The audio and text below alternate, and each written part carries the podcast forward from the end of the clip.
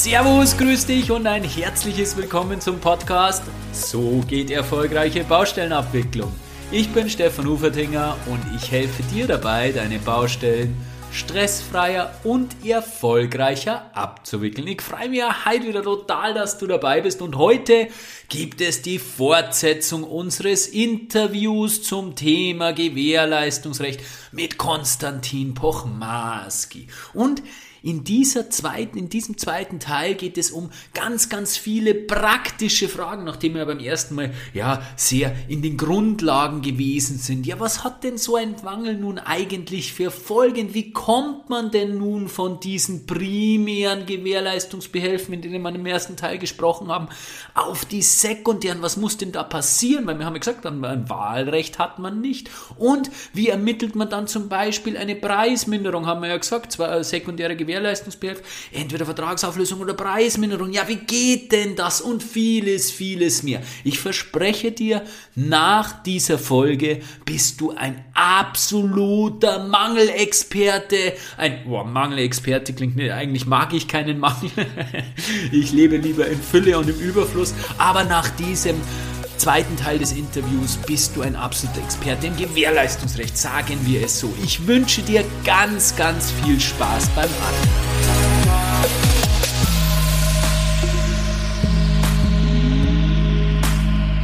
Ersten Teil des Gespräches haben wir die Grundlagen gelegt, einen wunderbaren Überblick über das Gewährleistungsrecht. Wir sind von der Baustelle, also von der Bauphase über die Übernahme, also welche Auswirkungen hat denn ein Mangel auf die Übernahme, bis hin dann zum Gewährleistungsrecht, also zu dieser Phase zwischen Übernahme und Schlussfeststellung.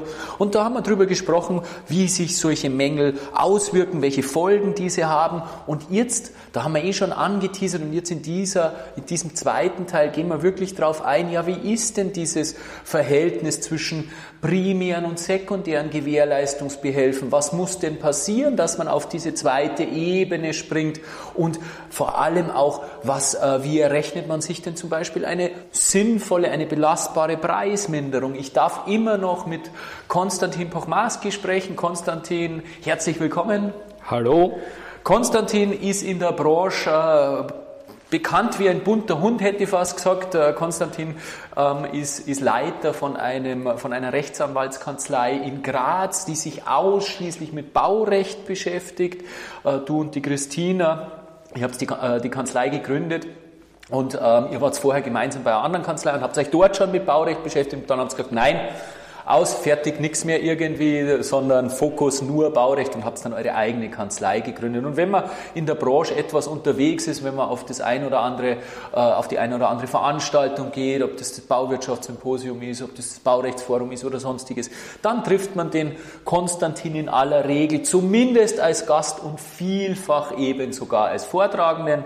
Und wenn man die einschlägigen Zeitschriften studiert, ja, dann findet man den Konstantin wie auch die Christina auch immer mal wieder. Also ein absoluter Experte, deswegen bin ich froh, dass ich dich für das doch ja recht rechtliche Thema auch, meine, wir haben ja lauter Schnittstellen, wir Techniker und, und, und äh, mit den Juristen bei der, bei der Vertragsabwicklung, es hilft einfach nichts, aber gerade das Gewährleistungsrecht und gerade der Mangel, das ist schon ein sehr rechtliches Thema, wobei wir dann im Endeffekt diejenigen sind, die es abwickeln müssen, logischerweise. Und deswegen ist dieses Spannungsfeld und dieser Dialog zwischen Technikern und Juristen aus meiner Sicht ein ganz, ganz wichtiger, ein ganz, ganz wesentlicher und ist äh, zielführend für die ganze Branche. Deswegen, Konstantin, steigen wir gleich ein, knüpfen wir nahtlos an die, äh, an die letzte Folge, an diesen ersten Teil ein. Wir haben über die primären und äh, Gewähr, äh, sekundären Gewährleistungsbehelfe gesprochen. Wir haben gesagt, die primären sind Austausch oder Verbesserung, die sekundären Preisminderung drei Preisminderung oder Vertragsauflösung. Meiner Beobachtung nach kommt es sehr, sehr häufig zu Preisminderungen. Und jetzt ist es ja eigentlich so, dass wir gesagt haben, der AG darf nicht frei wählen zwischen diesen beiden Ebenen. Das heißt, du hast ja letztes Mal so treffend gesagt, er muss dem AN zunächst einmal das Recht gewähren, die vertragsgemäße Herstellung wirklich zu zeigen und, und, und eben Verbesserung oder Austausch umzusetzen. Warum kommt es dann letztendlich doch so häufig zu Preisminderungen? Ja, also wichtig ist der Auftraggeber hat dem Auftragnehmer eine zweite Chance zu geben. Er hat ihm die Gelegenheit zu geben, hat ihn aufzufordern, eine Verbesserung vorzunehmen. Das war 2001 bei der damals großen Reform des Gewährleistungsrechts eine wichtige Forderung der Industrie. Wir wollen eine zweite Chance haben, damit wir selbst allfällige Mängel beseitigen können, denn die Ersatzvornahme durch ein Drittunternehmen ist, weil das Drittunternehmen eben anders kalkuliert als der Werkunternehmer selber, regelmäßig teurer. Könnte also der Auftraggeber sofort ohne zweite Chance des Auftragnehmers sagen, ich beauftrage zur Beseitigung eines Mangels ein Drittunternehmen, wäre das für den Auftragnehmer mit hohen Kosten und Nachteilen verbunden. Deswegen also ganz wichtig der Primat der zweiten Chance. Aber, und das muss man auch sagen, der Auftraggeber muss dem Auftragnehmer nur eine zweite Chance geben. Nachdem er diese eine zweite Chance gewährt hat, kann er auf die sekundären Gewährleistungsbehelfe umsteigen. Er muss dies nicht. Es gibt also einerseits den Fall, wenn beispielsweise der Auftragnehmer verweigert die Verbesserung oder in Verzug gerät mit der Verbesserung, dann kann der Auftraggeber umsteigen. Er muss es nicht. Er kann weiterhin die Verbesserung verlangen und hat zur Durchsetzung seines Verbesserungsanspruchs das wichtige Zurückbehaltungsrecht des Werklohns, ein sehr starkes Schwert, ein sehr starkes Druckmittel in der Hand des Auftraggebers. Es gibt aber Fälle, in denen eine Verbesserung entweder technisch gar nicht möglich ist oder Fälle, in denen eine Verbesserung dem Auftragnehmer wirtschaftlich nicht zumutbar ist. Wenn eine Verbesserung technisch gar nicht mehr geht oder wirtschaftlich für den Auftragnehmer unzumutbar ist, dann kann eben der Auftraggeber keine Verbesserung fordern. Es gibt keine zweite Chance, weil es geht eben nicht äh, die Verbesserung. Der Auftragnehmer muss also keine Verbesserung leisten. Und in diesen Fällen ist es dann kein Wahlrecht, sondern dann ist es, wenn es technisch unbehebbar ist, der Mangel, wenn er unverbesserbar ist, zwingend umzusteigen oder wenn der Auftragnehmer erfolgreich einwendet, es ist mir wirtschaftlich unzumutbar, hier die Verbesserung zu machen, im Verhältnis zum Aufwand bringt das nichts. Dann springe ich automatisch auf die zweite Ebene, macht vollkommen Sinn und bin im Bereich der Preisminderung oder der Vertragsauflösung. Vertragsauflösung haben wir gesagt, behandeln wir gar nicht weiter, weil es für die Baubranche einfach unpraktisch ist. Du hast jetzt da öfter diese technische, schrägstrich wirtschaftliche, also technisch wird in den seltensten Fällen der Fall sein, aber dann eben dieser Einwand des Auftragnehmers, dass er sagt, hey, das steht in keinem Verhältnis. Hast du da vielleicht nur ein bisschen, kannst du es nur ein bisschen griffiger machen, dass wir da ein bisschen mehr, mehr, mehr, mehr uns darunter vorstellen können, was denn dann die, was denn diese technische, schrägstrich wirtschaftliche Unbehebbarkeit eigentlich bedeutet? Wie du sagst, technisch unbehebbar wird in den seltensten Fällen ein Mangel sein, denn abstrakt gesprochen kann man jedes Gebäude bis auf die Grundmauern wieder abtragen, neu bauen und mangelfrei wiederherstellen. Das ist aber natürlich nur ein theoretischer Aspekt.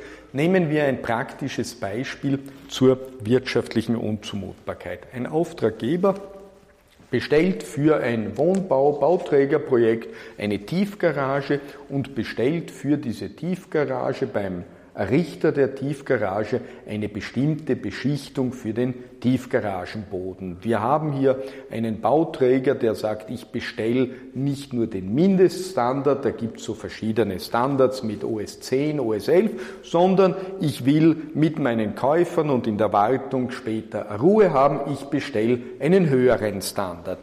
Tatsächlich liefert aber der Hersteller der Tiefgarage nur den Mindeststandard OS 10, OS 11, wie auch immer das heißt. Nun äh, sind wir dabei, das haben wir bei der ersten Folge ja gesagt, entscheidend ist nicht, was objektiv notwendig ist. Objektiv würde hier vielleicht der niedrigere Standard reichen, aber bestellt war der höhere Standard.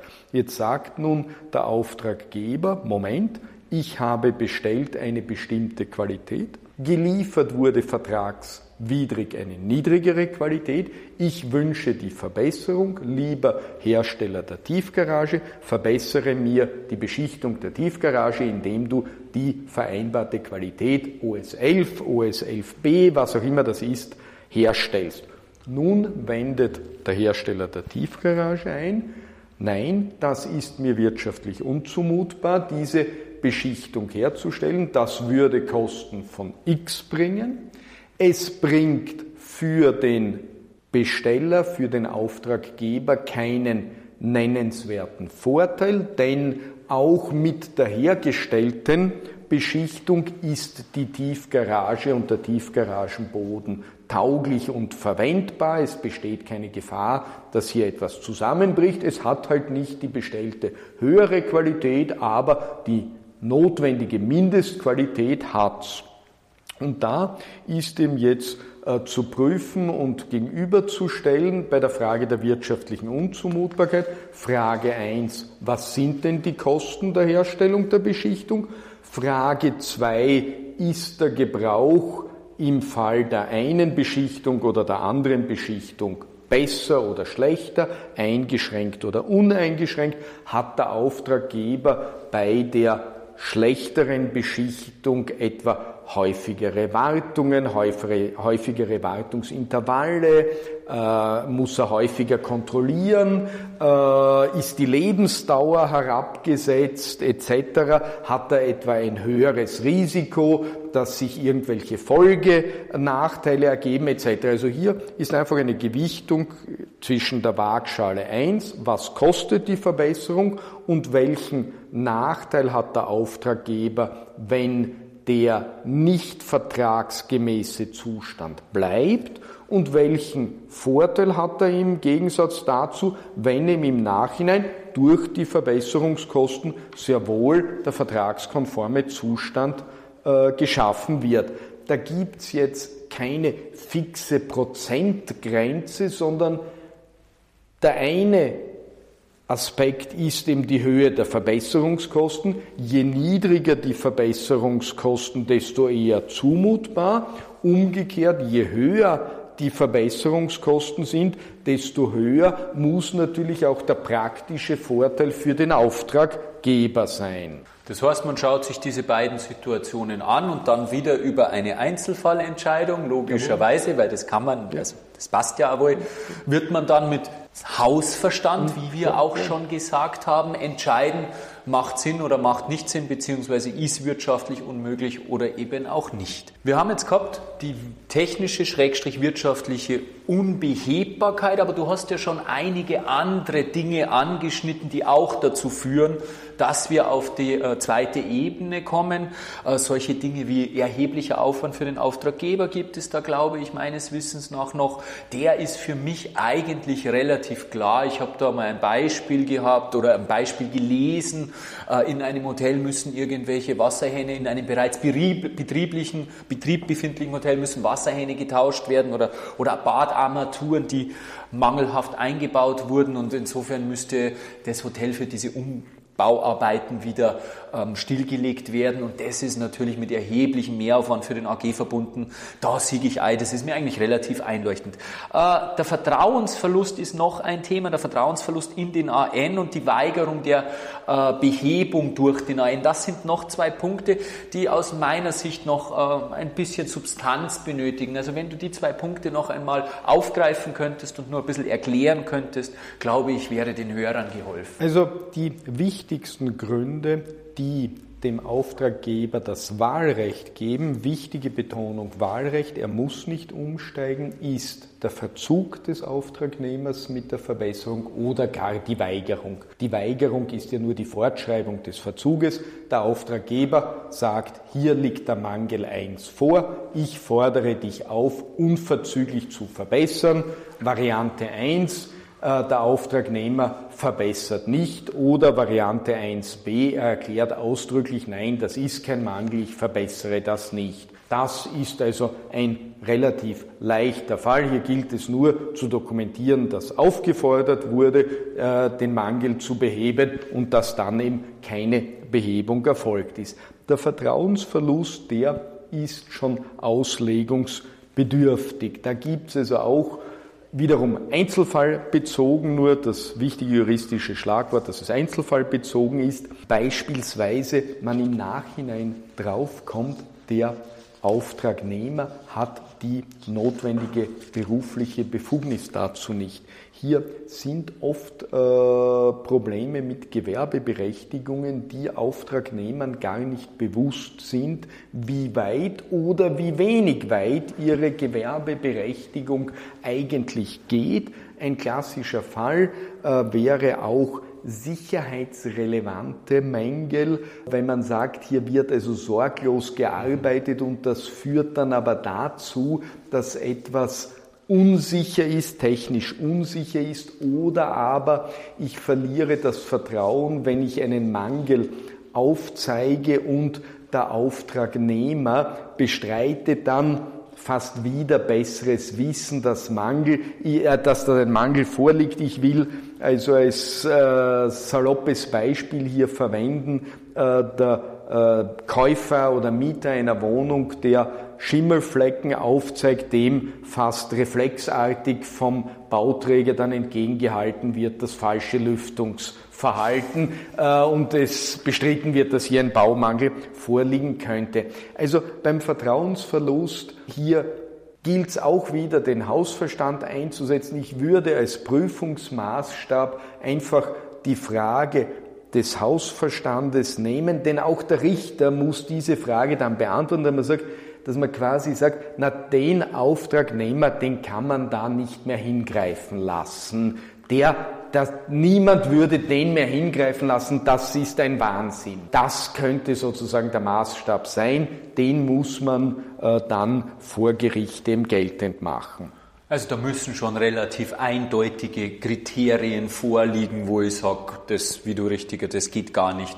Nur okay. weil jemand etwas mangelhaft liefert, das reicht nicht. Mhm. Dafür hat er eben die Chance auf Verbesserung, sondern wirklich, wenn man sagt, nein, den will, den kann ich da nicht mehr zugreifen lassen, das kann niemand von mir verlangen, dass der nochmal hingreift. Verstehe, verstehe.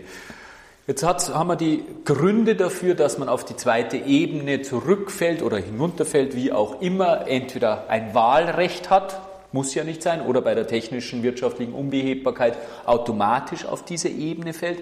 Haben wir ja schon besprochen, diese zweite Ebene beinhaltete Preisminderung und die Vertragsauflösung, wo wir gesagt haben, Vertragsauflösung behandeln wir nicht. Gehen wir zur Preisminderung, weil das ist meines, meiner beruflichen Praxis nach ein vielfaches Thema, über das man intensiv diskutiert. Ja, wie hoch ist denn? Man wird sich relativ schnell meistens einig, dass man sagt, machen wir Preisminderung. Das ist meistens kein weiter Weg, aber der weite Weg kommt dann erst, indem man dann eben versucht, die Höhe festzulegen, weil da wird es dann wirklich schwierig. Wie schaut denn dieses Thema aus rechtlicher Sicht aus? Dieses Thema ist aus rechtlicher Sicht völlig einfach was aber in der Praxis für den Techniker dann zu Schwierigkeiten führt. Warum? In der Theorie ist nach ständiger Rechtsprechung die Preisminderung nach der sogenannten relativen Berechnungsmethode zu ermitteln. Das heißt, es ist der Wert der mangelfreien Sache in Bezug zu setzen zum objektiven Wert der mangelhaften Sache und gleichzeitig ist der vereinbarte Werklohn in Bezug zu setzen, eben zum zu ermittelnden Preis für die mangelhafte Sache. Oft werden ja objektiver Wert und vereinbarter Werklohn nicht ident sein. Das heißt, hier wird ein Unterschied sein. In der Theorie ist diese Gleichung ganz einfach. Man hat drei von vier Parametern kennt man und den vierten bekommt man leicht. Man hat den vereinbarten Preis, man kann auch ermitteln den Wert der mangelfreien Sache. Das Problem ist der Wert der mangelhaften Sache. Das ist bei Gebrauchtautos unproblematisch. Wenn ich heute äh, auf dem Gebrauchtwagenmarkt in Österreich oder sogar in den umliegenden Nachbarländern suche, ein drei Jahre altes Auto BMW, also BMW Typ XX oder Audi Typ YYY, Variante 1 mit Kratzern am linken Kotflügel, Variante 2 ohne Kratzer am linken Kotflügel, werde ich genügend finden, die keine Kratzer haben und werde andere finden, die Kratzer haben. Es entwickelt sich einfach ein Markt und ich kann sagen, jawohl, ich weiß, wie viel verlangt jemand für einen BMW drei Jahre alt mit Kratzern, wie viel zahlt jemand für einen BMW drei Jahre alt ohne Kratzer. Bei Bauleistungen habe ich einen solchen Markt nicht. Niemand bietet an, ich mache Ihnen ein fast dichtes Dach und niemand ist auf der Suche, äh, wer stellt mir ein fast dichtes Dach her. Es gibt sinnvollerweise keinen Markt für mangelhafte Bauleistungen. Deswegen ist es problematisch, hier den Wert der mangelhaften Sache zu ermitteln. Nach der Rechtsprechung des obersten Gerichtshofs gibt es durchaus die Hilfskonstruktion, in solchen Fällen die Kosten der voraussichtlichen Behebung des Mangels für die Preisminderung heranzuziehen. Diese Hilfskonstruktion hat viel für sich, denn wenn ich beispielsweise als Käufer angeboten bekomme ein Haus mit einer mangelhaften Fassade, werde ich mir überlegen, wie viel muss ich investieren, um diese Fassade reparieren zu lassen und dementsprechend werde ich eben weniger für dieses Haus bezahlen, als hätte das Haus eine ordnungsgemäße Fassade. Das Problem ist, diese Hilfskonstruktion versagt aber dann, wo eben ein Mangel technisch unbehebbar ist, dann gibt's ja keine Behebungskosten, keine Verbesserungskosten, weil eben die Verbesserung unmöglich ist. Diese Hilfskonstruktion versagt aber auch dann, wenn die Verbesserung wirtschaftlich unzumutbar ist. Denn es kann ja nicht sein, dass auf der ersten Ebene gesagt wird, die Verbesserungskosten sind dem Auftragnehmer wirtschaftlich unzumutbar und übers Hintertürl äh, der Preisminderung kommen gerade diese unzumutbaren Verbesserungskosten dann wieder in die Höhe der Preisminderung. Das kann nicht sein. So, das kann nicht sein, ja, dann haben wir eben das Problem, wie kann man halbwegs objektivierbar, nachvollziehbar, plausibilisierbar hier eine Preisminderung beurteilen. Es versucht das hier die Rechtsprechung in Deutschland, angelehnt an die Bewertung von optischen Mängeln, wo ja auch oft eine Verbesserung aufgrund der Höhe der Verbesserungskosten wirtschaftlich unzumutbar ist und weswegen man bei optischen Mängeln oft, aber nicht immer zu Preisminderung kommt. Es versucht hier die Rechtsprechung also einerseits zu berücksichtigen in der Waagschale die Schwere des Mangels, ist also etwas schwer mangelhaft oder leicht mangelhaft, auch die Bedeutung des Mangels für den ordnungsgemäßen Gebrauch. Ist die Sache in ihrem ordnungsgemäßen, bestimmungsgemäßen Gebrauch stark oder weniger stark beeinträchtigt. Ein Dach, wo Wasser von außen eindringt, wird eine starke Beeinträchtigung sein, da der bestimmungsgemäße Gebrauch eines Daches nach wie vor ist, dass kein Wasser eindringt. Wenn man beispielsweise bei einer Wärmedämmung, weil diese etwa zu gering gewählt wurde, äh, die gewünschte Wärmedämmleistung nicht ganz erreicht, wird die Beeinträchtigung unter Umständen eine niedrigere sein, weil ja sehr wohl eine Wärmedämmung erreicht wird, aber nicht der Idealzustand. Ähm, man könnte weiters, also einerseits ist jetzt beispielsweise die Wärmedämmleistung geringfügig beeinträchtigt oder stark beeinträchtigt, äh, so dass man sagt, in dieser Wohnung kann man schon kaum mehr wohnen. Äh, ein dritter Aspekt, also einer Aspekt Schwere des Mangels einerseits, andererseits Bedeutung des Mangels für den ordnungsgemäßen Gebrauch und als drittes Hilfsmittel zur Plausibilisierung, wenn ich habe ein Leistungsverzeichnis, wo diese Leistung Fassade, Wärmedämmung, Dach gesondert ausgewiesen wird, dass man diesen Preis der Teilleistung in irgendeiner Form dann zur Plausibilisierung heranzieht. Aber letztendlich ist man mit diesen Parametern dann im Bereich einer Ermessensentscheidung. Wobei es ja absolut Sinn macht, dass man sich genau auf diese äh, Werkleistung konzentriert oder referenziert, die mangelhaft ist, was ja zum Beispiel auch die RVS macht die hat ja sogenannte Qualitätsabzüge in den verschiedenen RVS, in den verschiedenen Themenbereichen verankert und da referenziert sie immer auf die Herstellkosten des mangelhaften Bereiches. Also wenn ich einen Asphaltqualitätsabzug habe, ja, dann habe ich das natürlich auf diese eine jene Schichte, auf diese eine Asphaltschichte und zwar auf die Herstellkosten dieser Asphaltschicht und auch den, des mangelhaften Bereiches. Also die Referenz auf die Herstellkosten macht für mich absolut Sinn und diese dann irgendwie zu bewerten mit Schwere, mit Beeinträchtigung und mit, mit, mit Stellenwert des, des Bereiches macht für mich absolut Sinn. Du hast vorher über optische Mangel, Mängel gesprochen. Ja, vereinfacht gesagt können wir die, das ganze Mangelthema ja in zwei Bereiche aufteilen. Es gibt technische Mängel und es gibt optische Mängel. Ähm, Du hast es eh schon einmal angesprochen, das mit, der, mit, mit dieser Einstufung, dieser Schwere der Mangel, auch ähm, wo dieser Mangel stattfindet, beziehungsweise wie stark der den AG, also das Bauwerk beeinträchtigt. Ich glaube, das ist auch nochmal eine ganz, ganz interessante Geschichte, um beurteilen zu können, von was sprechen wir denn hier eigentlich? Ist es eine Bagatelle oder geht es da wirklich ans Eingemachte? Und jetzt habe ich bewusst zwei ähm, ähm, ähm, Pole beschrieben. Im Regelfall sind wir ja genau dazwischen, sind wir ja im Graubereich und genau dann brauche ich irgendwelche griffigen Möglichkeiten, das etwas ja, auf eine objektive Bewertungsskala runterzubringen. Vielleicht kannst du da noch ein bisschen was dazu sagen. Ja, also zunächst ist einmal vorauszuschicken bei der Beurteilung, bei der Bemessung einer Preisminderung her, macht es gedanklich keinen Unterschied, ob ich jetzt sage, das ist ein technischer Mangel, der also den Gebrauch beeinträchtigt, oder das ist ein optischer Mangel, denn beides sind Mängel, wenn eben eine bestimmte Farbe, ein bestimmtes optisches Erscheinungsbild oder eine bestimmte technische Qualität äh, vereinbart wurde. Es gibt hier in der deutschen technischen Literatur hier Tabellen, die eben versuchen, unterstützend äh, zu einer Objektivierung der Bemessung der Preisminderung beizutragen. Das ist an und für sich ein gutes Hilfsmittel.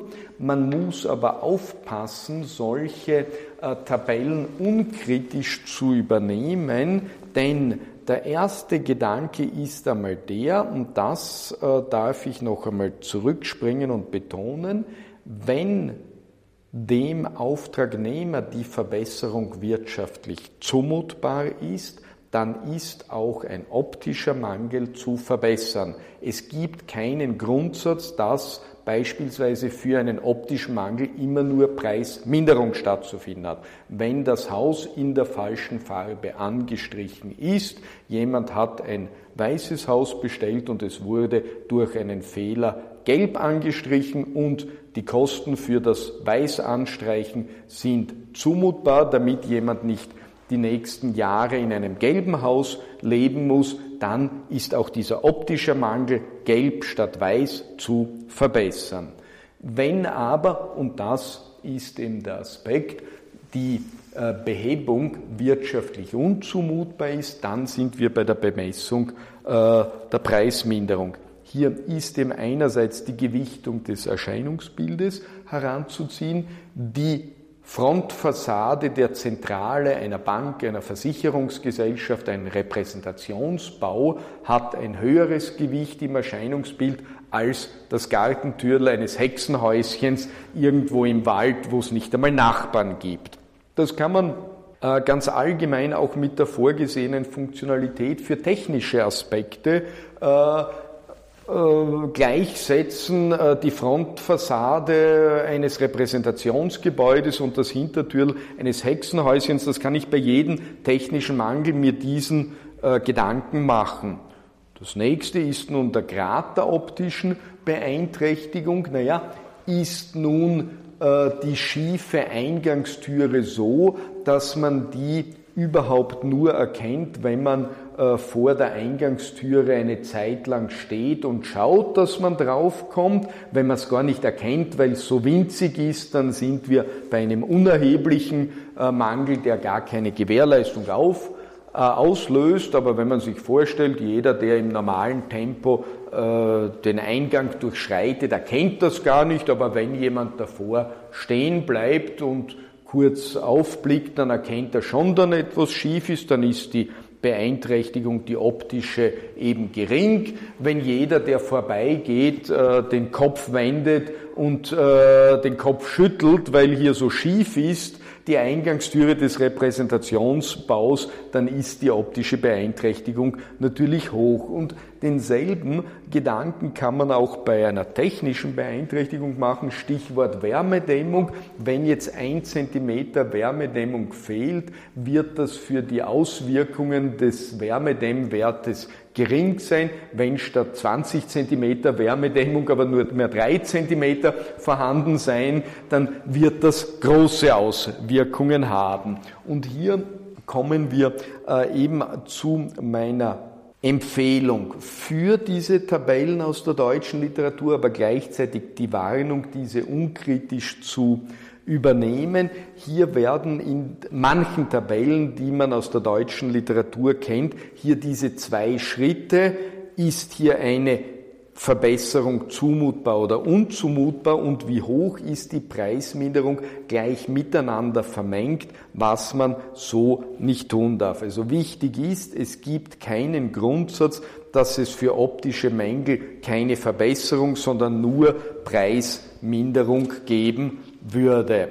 Na perfekt, das waren doch schon mal sehr, sehr gute Anhaltspunkte, wie man sich da dann ein bisschen durch diesen Wald manövrieren kann, sozusagen. Konstantin, wir kommen zur abschließenden Frage und zwar möchte ich von dir, nachdem du ja doch immer wieder mit diesem Thema Mangel zu tun hast, aus äh, deiner Erfahrung heraus vielleicht den einen oder anderen Tipp für uns, auf der Baustelle, für die Baustellenabwicklung, vielleicht auf Vorbeugen in der Vertragsgestaltung oder was weiß auch ich immer, hast du da den Ohr oder anderen Tipp, wie wir zukünftig äh, so agieren, dass weniger Mängel entstehen und wenn vielleicht auch, wenn Mängel entstehen, dass wir besser und, und ohne die Konflikte kooperativer mit diesen Mängeln umgehen? Also ein wichtiger Punkt nach der Übernahme äh, wenn man dann über Mängel streitet, dann betreibt man ohnehin nur mehr Schadensbegrenzung, Schadensminimierung. Auch auf, auf der Baustelle bei der Richtung ist die Zugriffsmöglichkeit schon eingeschränkter. Ein ganz wichtiger Punkt, der schon passiert lange bevor der erste Bagger am Baufeld die Baugrube überhaupt aushebt. Es geht um die möglichst genaue Definition im Vertrag, was geschuldet ist. Was hat der Auftragnehmer herzustellen und was wird bezahlt. Völlig egal, ob es um Mängel geht oder um Mehrkostenforderungen, wenn ein Vertrag dies nicht genau definiert, äh, ist es sehr schwierig zu beurteilen, wo weichen wir nun vom vertraglich Geschuldeten ab. Hier sind in erster Linie die Techniker gefordert, gemeinsam mit den Juristen in der Vertragsgestaltung hier im Bereich der ÖNORM den Leistungsumfang, aber egal wie man es begrifflich nennt, das genau festzulegen. Und wenn man dann auf der Baustelle äh, vorbeugend agieren muss, es gibt meines Erachtens hier keine äh, Geheimrezepte oder Allheilmittel, sondern es ist wiederum der Hausverstand gefragt. Besonders mängelanfällig sind meines Erachtens Zeitdruck wenn der Planer nur mehr irgendwelchen Planlieferterminen hinterherhetzt und keine Chance hat, äh, den Plan, den er verfasst, nochmal durchzudenken, gedanklich im Hirn sickern zu lassen. Umgekehrt der Bauunternehmer, der direkt mit dem verspäteten Plan in die Ausführung äh, kommt und kaum mehr die Chance hat, hier eine äh, Durchdenken der Vorbereitung zu machen. Besonders mängelanfällig sind Arbeiten an Schnittstellen mehrerer Gewerke. Hier ist der Auftraggeber gefordert. Ganz klar ist es, dass mehrere Auftragnehmer, die an einer Schnittstelle arbeiten, zur Kooperation verpflichtet sind. Aber egal wie der Vertrag durch Klauseln formuliert ist, der Auftraggeber darf sich hier im eigenen Interesse, um hier nicht ein mangelfreies, um hier nicht ein mangelhaftes Bauwerk zu erhalten, darf sich nicht aus seiner Koordinationsverpflichtung entziehen. Das wäre sorglos in eigenen Angelegenheiten. Gefährlich für Mängel oder mangelanfällig sind nachträglich angeordnete Leistungsänderungen, die unter Zeitdruck erfolgen, wenn es eben nicht mehr zum Durchdenken des Ganzen kommt. Ein banales Beispiel, es wird irgendein Wanddurchbruch der Höhe oder der Seitenlage nach äh, verschoben, weil der Installateur das gerne so hätte. Äh, wenn man einmal mehr darüber nachdenkt, kommt man drauf, dass man mit der neuen Situierung irgendeine Abdichtung durchbohrt, die dann wieder zu Feuchtigkeitsproblemen führt. Äh, also auch die schnelle Leistungsänderung kann so ein Risiko sein und auch hier ganz gefährlich ist, äh, die schnelle Lösung eines Problems auf der Baustelle, ohne gedanklich, technisch einmal einen Schritt zurücktreten und im eigenen Hirn diese angedachte Lösung einmal sickern zu lassen, noch einmal zu beurteilen, äh, sondern gleich äh, aus dem Hüftschuss eine technische Lösung zu finden. Konstantin, deine Punkte kann ich nur zu 100% unterschreiben und äh, wenn du meinen Podcast regelmäßig hörst, wirst du feststellen, dass vor zwei Folgen, vor drei Folgen genau dieses Thema Kooperationspflicht des AG auf dem äh, Tableau stand, stand und ich genau dasselbe wie der Konstantin gesagt habe, der AG und in meinem Fall natürlich die ÖBA, darf sich, muss sich, soll sich ihrer Verantwortung bewusst sein, sei es im Hinblick auf die Koordination zwischen den Auftragnehmern, aber eben auch im Hinblick auf die Koordination der Informationen, die ja häufig auf einem Großprojekt äh, äh, da sind und die zu an die richtigen Stellen gelangen müssen. Da muss es irgendjemanden geben, der den Hut auf hat. Lieber Konstantin, ich fand es sehr erhellend. Ich habe auch wieder einiges gelernt. Vielen, vielen Dank für deine Zeit. Vielen, vielen Dank, dass du dich engagierst, dass du eben hier auch Wissen, dein Wissen äh, hinaus in die Welt bringst und dadurch die Baubranche ein Stück besser machst, weil um das geht es uns beiden ja. Wir wollen weniger Probleme auf den Baustellen, weniger Streitigkeiten und zufriedenere Kolleginnen und Kollegen. Lieber Konstantin, danke vielmals. Wunderbar, einen schönen Tag.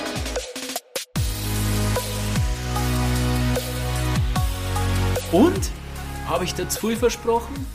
Absolutes Expertenwissen hast du da bekommen und damit solltest du dir jetzt schon deutlich leichter tun im Zusammenhang mit Mängeln. Und wenn du noch mehr im Umgang zu Mängeln und insgesamt im Umgang mit der Qualität brauchst, dann kann ich dir mein Seminar Qualitätsmanagement und Baudoku empfehlen. Bis dahin wünsche ich dir viel Spaß und Leichtigkeit beim Abwickeln deiner Projekte. Schaffe Wert, baue Vertrauen auf und lebe wahre Kooperation. Eine schöne Zeit bis dahin. Herzlichst, dein Stefan Ufertinger.